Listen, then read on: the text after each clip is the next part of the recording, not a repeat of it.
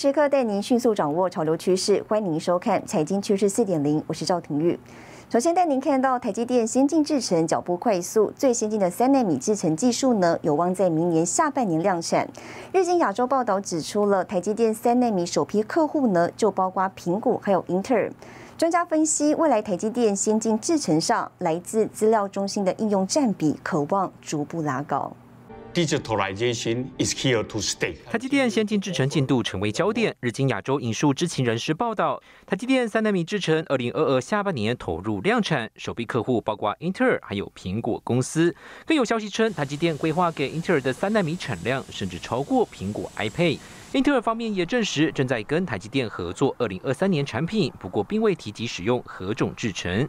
那么未来可能在 Intel，它在下单给予台积电。包括的笔记型电脑、伺服器，还有在资料中心这个部分的一个 CPU，那么可能会届时会使用台积电在三纳米的一个制程，也就是说，未来在资料中心这个部分，那么对于台积电在先进制程这一块的一个应用上，那么它的一个占比将会有逐步拉高的一个状况。Product designs.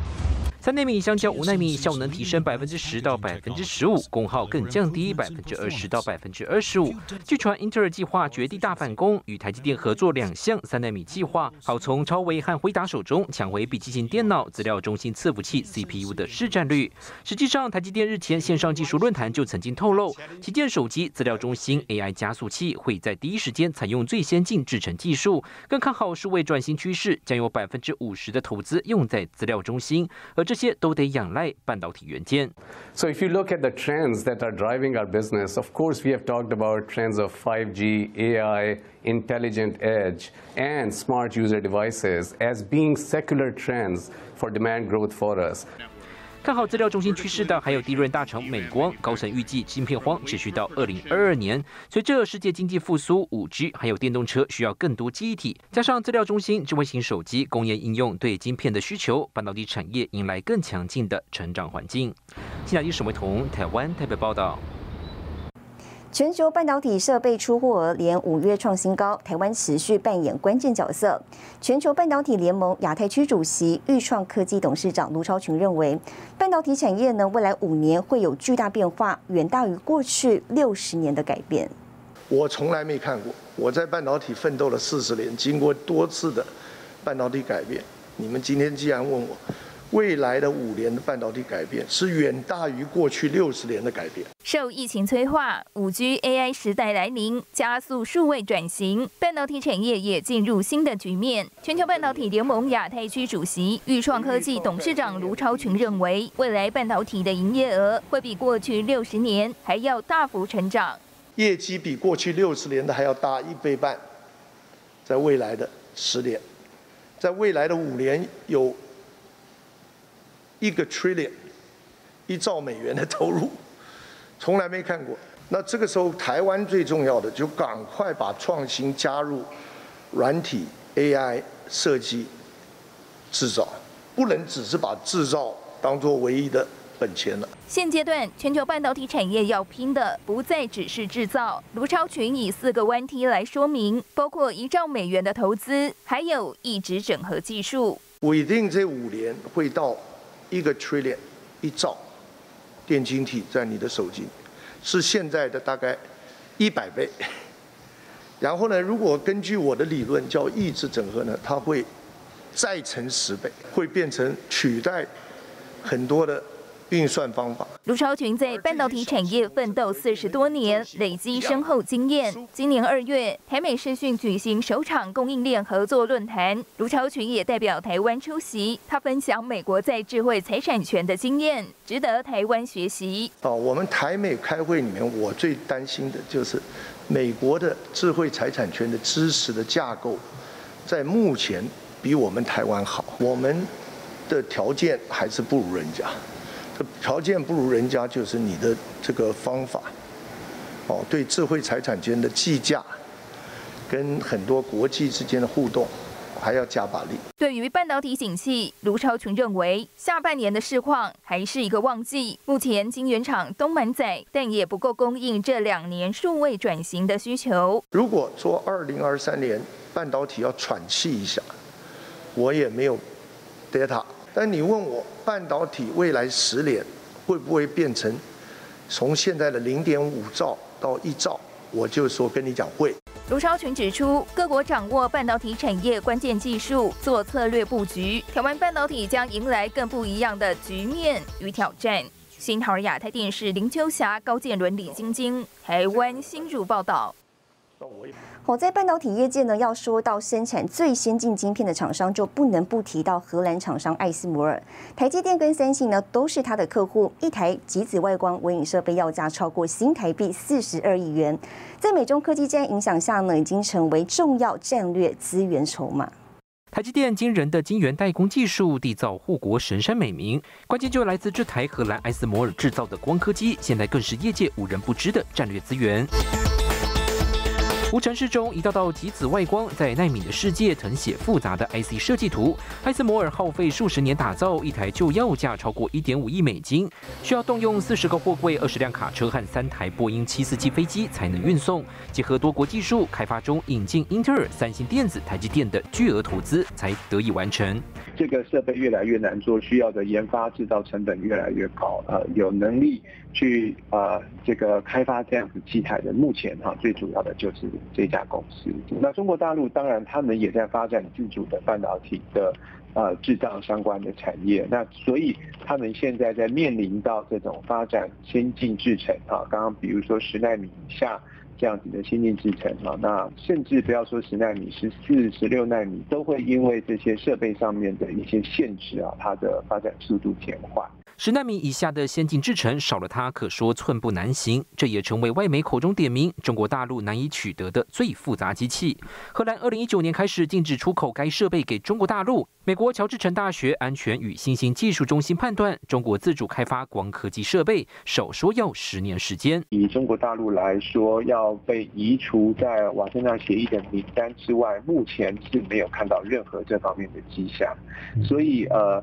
我想各国哈，尤其是呃这个欧美等国哈，那对呃中国大陆在这个半导体设备输出有关的一些管制，目前看来是没有没有解除。之前在川普政府时代对中国大陆实施的一些贸易管制，会不会因呃在未来有所调整哈？那目前这方面同样的也没有见到任何的迹象。二零二零年二月，美日等四十二个瓦圣纳协议国家同意军用晶片零组件、军事级软体、先进制造技术增列出口管制清单，直指中国、伊朗、北韩等国家。美国国家人工智慧安全委员会今年三月提议扩大禁令，避免输出关键制造设备，好防止中国半导体产业在未来几年超越美国。下集沈维彤，台湾台北报道。好，接着带您看到这一周的财经趋势短波。一个月以来，全球车用晶片发展出乎预期。台湾晶圆代工厂罕见获得车用晶片客户超前预定二零二二年以及二零二三年的订单，包括台积电和联电都趁势扩大接单。高通发表最新智慧型手机，这款手机的设计其实是出自于台湾业者华硕之手，与 ROG Phone 五极为类似，仅在尺寸和规格上有些调整。笔电代工大厂广达公布，今年六月营收月增百分之六点三。尽管第二季持续面临零组件缺货，但笔电仍维持一千九百万台出货高档水准，创下单季同期新高纪录。而人保六月营收月增百分之十四，Q2 累计出货一千三百万台。云端资料中心需求强劲，伺服器下半年订单满手，缺料情况更严峻。业界指出，现货市场已经面临扫不到货的窘境。新唐人亚太电视整理报道。台湾 IC 设计龙头联发科在本周举办线上股东会，对外界担心手机销售出现杂音，联发科董事长蔡明介首度回应了。他说呢，五 G 循环正要开始，公司产品布局多元，看好今年、明年的营运展望。联发科股东常会采用线上举办，董事长蔡明介、执行长蔡立行亲自出席。联发科去年每股大赚二十六点零一元，创下历史新高。股东高度关注未来展望，还有竹科染疫事件影响。对这个短跌的影响，那我们也预计在这个第三季之后会逐渐恢复。呃，营收我们在法说会有讲，会比去年的营收成长百分之四十。研发人人人员绝对没有减少的事情。联发科去年研发费用就砸价七百七十三亿，今年也将发行新股，留住关键优秀人才。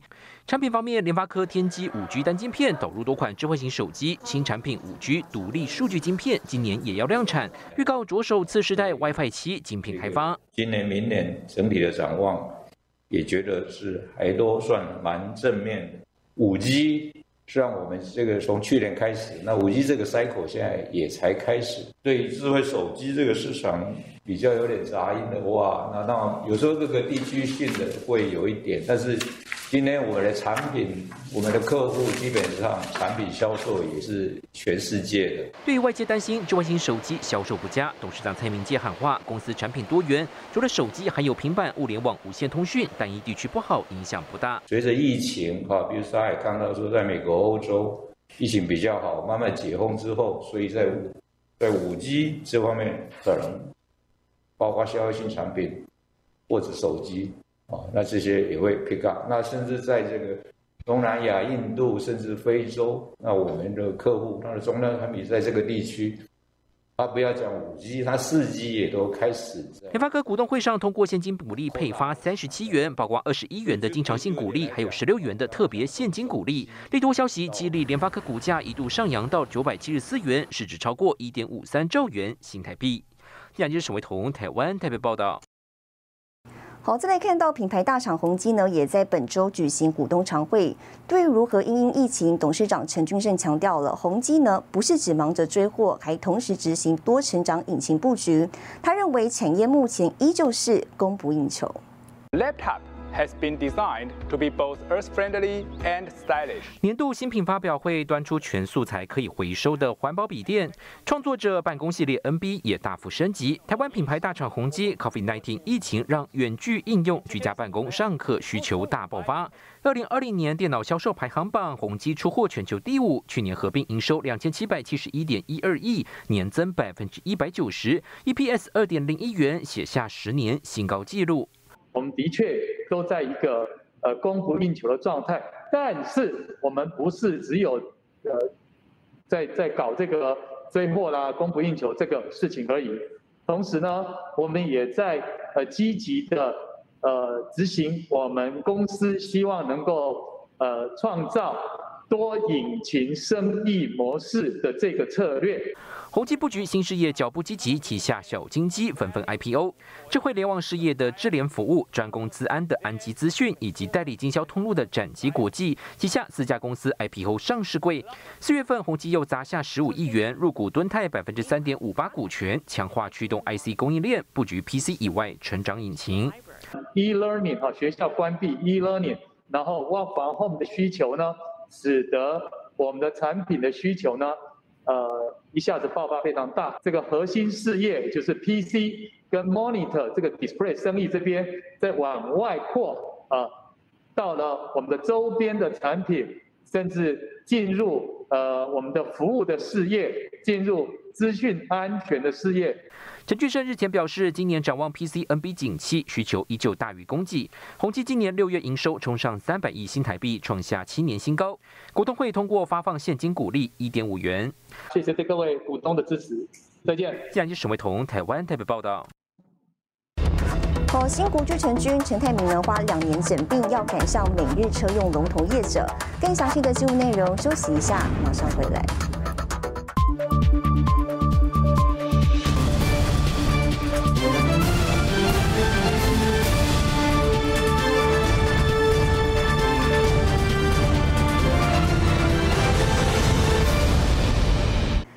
来今年消费性电子市场的卖相不佳，也让外界担心被动元件市场的展望。国巨董事长陈泰明在股东会后呢，谈到了集团合并转型奏效，也透露跟红海成立的半导体公司有了新的进度。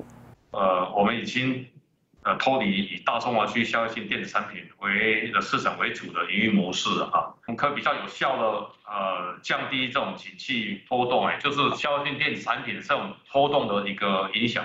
被动元件大厂国巨举行股东会会后记者会，今年吃下普斯、凯美，再加上合并齐立新，陈泰明指出，现在在高阶应用特殊品的比重已经达到百分之七十五，一般标准品只剩百分之二十五，等于手机卖的好不好，影响已经不大。聚焦在这个这个车用啊啊工工业啊啊医疗航太，现在的商业模式是在提供一个啊被动元件的啊全球化的解决方案。我们再看第三季，我想我们应该都会维持在一个不错的一个动能吧。Yageo 集团正成为全球罕见横跨电阻、电容、电感、磁性元件的旗舰级被动元件集团。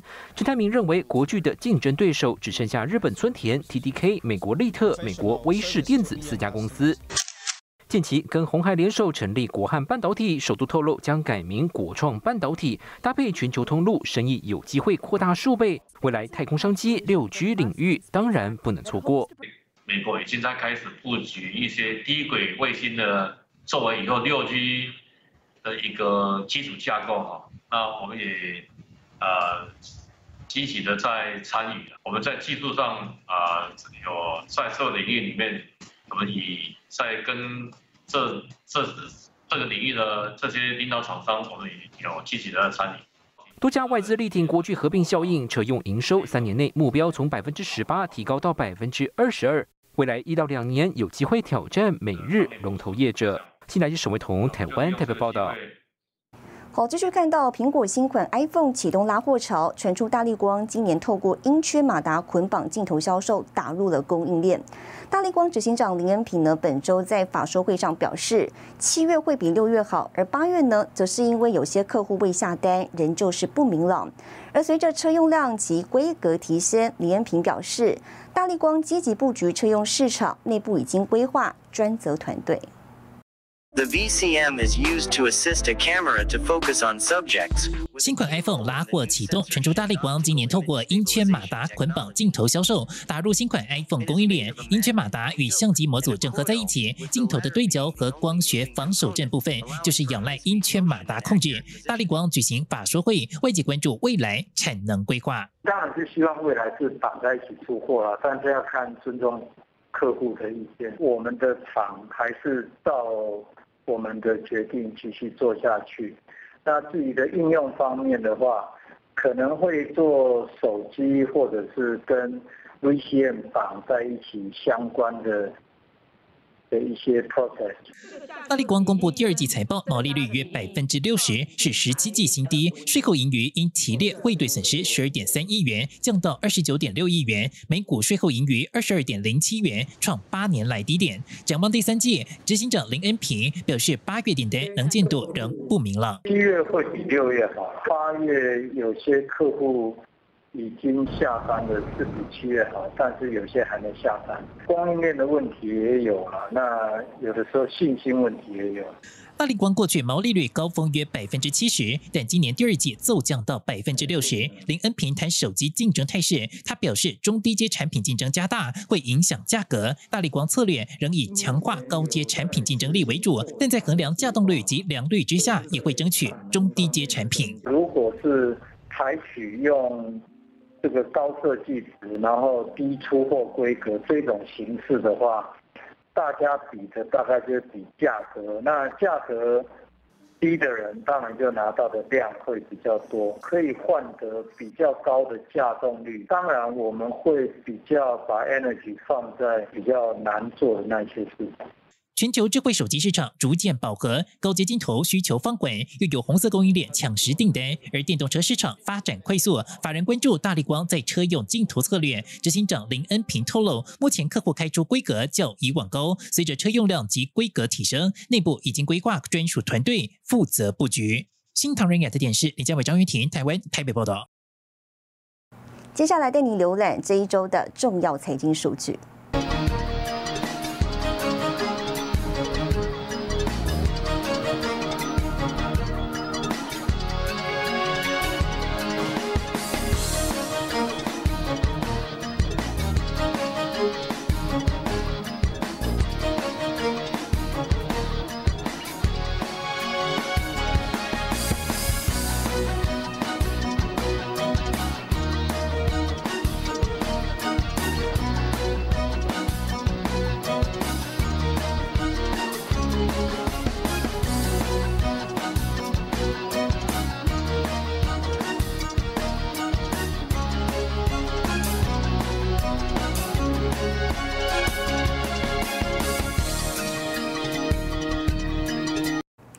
您关心中国科技企业滴滴出行、阿里巴巴与腾讯等公司呢，接连遭受中共突袭审查。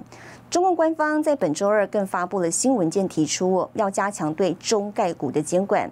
而隔一天呢，在港中概股是集体下跌。彭博社就指出了，中国大型科技企业的市值已经从今年二月份的高点累计蒸发了八千两百三十亿美元市值。在美国 IPO 没多久的中国轿车巨头滴滴出行遭中共审查后，中国民间企业接连遭中共打压。阿里巴巴、滴滴出行、腾讯和苏宁易购相继被处以不同程度罚款。中共官方六号又发布新文件，提出加强中概股监管，并修改现行关于中国公司海外上市的规则。就有投资专家呼吁投资者远离中概股。Should U.S. investors be worried? The answer is, I think, quite clearly yes. The question is more, I think, what investors weren't worried even prior to the IPO. As I noted, this comes against the backdrop of a crackdown in Chinese tech. The speed and the, you know, quote, severity, unquote, of the crackdown uh, has surprised people, and you'll see that in the market activity. 从今年二月至今，中国科技巨头市值已经蒸发八千三百一十亿美元。中共监管机构这回出手打击，加剧投资人对抛售潮持续的担忧。七月七号，在香港的中概股中，哔哩哔哩跌了百分之五，百度集团下挫百分之二点二，京东集团、网易跌分别下跌百分之二点一与百分之一点八，阿里巴巴下滑百分之一点七，快手与腾讯控股也都走跌。The regulators making it clear that no matter how big you are. And no matter who you are, no matter who's in your cap table, whether it's a U.S. investor, a European investor, anyone, if you do not abide and you know give in to their control, they will you know make an example out of you, and that's what we're seeing with DD today. This is a warning sign to all investors, but really to all the companies out there that if you have too much data, they want to have control and they want to have oversight. Global investors are are learning it the hard. They're learning from their mistakes. 中共国务院宣称将收紧对寻求在海外发售股票的公司规定，并加强对境外上市公司的监督。纽约天骄资产管理公司负责人郭亚夫就指出，监管当头，投资人有谁还愿意去持有这些股票？新唐人亚太电视赵腾宇、王冠霖整理报道。防疫幕英雄公园院呢，已经迈入四十八周年，期望引领台湾立足国际。更详细的新闻内容，休息一下，马上回来。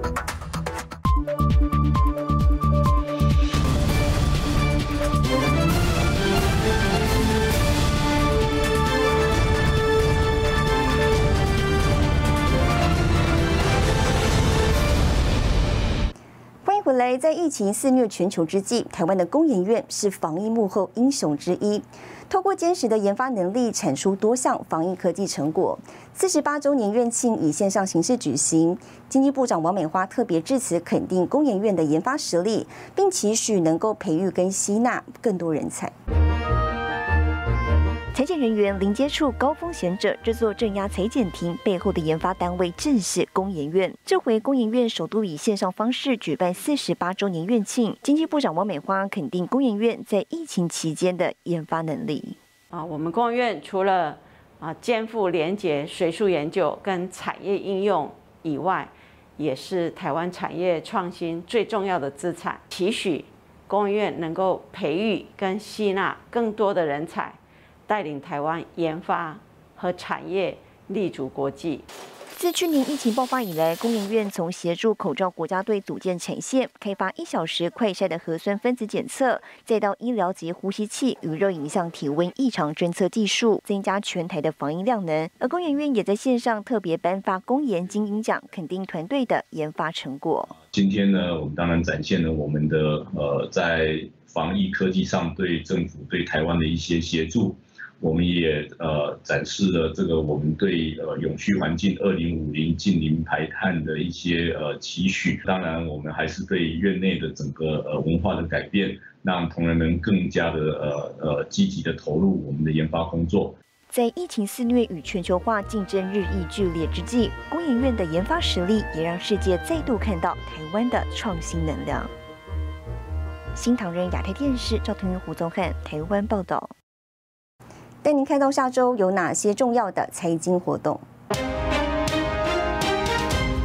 七月十三号，美国公布消费者物价指数；七月十四号，纽西兰、加拿大公布利率决议；七月十五号，台积电法说会；七月十五号，韩国宣布利率决议。